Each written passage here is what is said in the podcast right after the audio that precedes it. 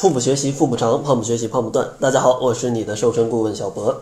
这期节目呢，主要想跟大家聊一聊不吃晚饭这种减肥方法。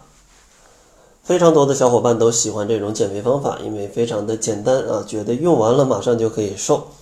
但其实呢，这种减肥方法是有非常非常多的坏处的。第一个坏处呢，就是难以长期的持续，因为本来现代人的这种生活节奏、工作压力就非常的大。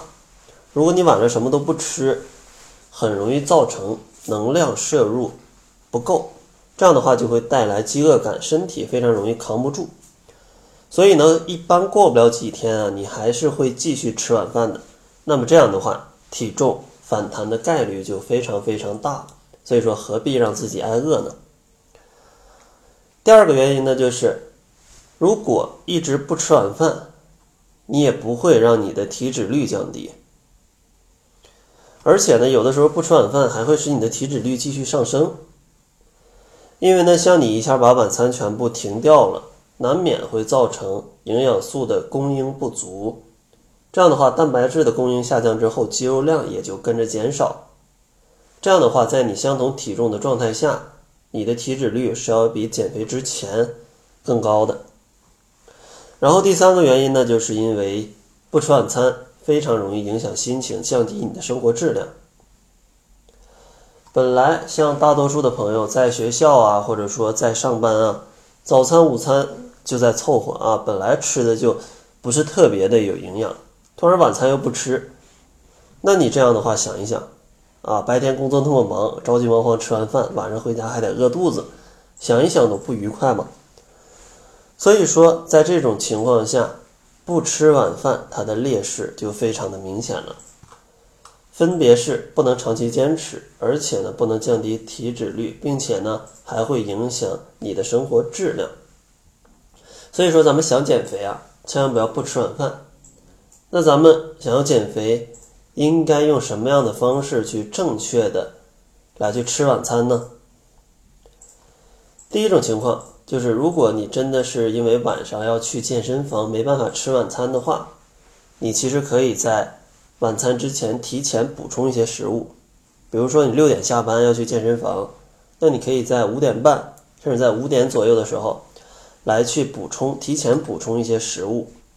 比如说呢，咱们可以在下午四五点的时候喝一杯牛奶啊，或者说酸奶啊，或者吃一点鸡蛋，吃一点坚果。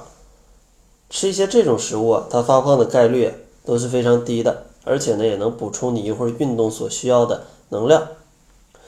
然后，如果要是这样吃的话，一定要记住，咱们要在睡前还要再吃一点，或者说在健身结束的一到两个小时之后再去吃一点东西，不然的话，晚餐光吃这些量是有一点少的。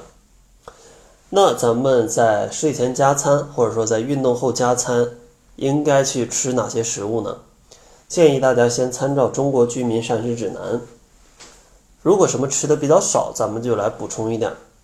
比如说啊，你一天蔬菜吃的比较少，而膳食指南的要求要吃五百克的蔬菜，那咱们在运动结束之后就可以去吃一点蔬菜，对吧？如果你一天没有喝这些乳制品，那你在睡前也可以喝一杯牛奶。或者说水果的量没吃够，咱们吃点水果；蛋白质的量啊，肉的量没吃够，咱们吃一点肉。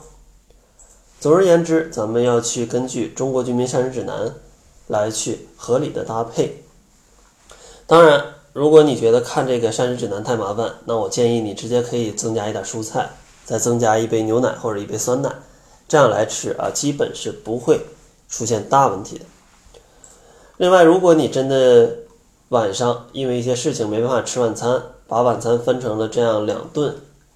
那另外一个建议就是建议你早点上床睡觉，因为当你因为别的事情把晚餐省略之后，你如果再熬夜熬到很晚，那你势必会感觉到很饥饿，导致身体非常的疲乏。那你这种时候，你说你是吃不吃呢？就非常的尴尬。所以说，如果因为一些事情把晚餐分成了两顿，没有正点去好好的吃晚餐，那建议一定要早早的睡觉。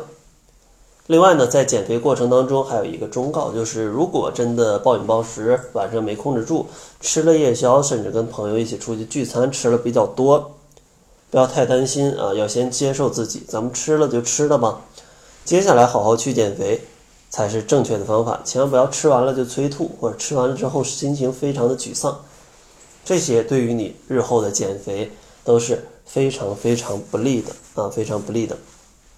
那好了，希望大家听完这期节目啊，不要再单纯的去不吃晚饭减肥，而要通过更加有效的方式来去吃晚餐，达到减肥的效果。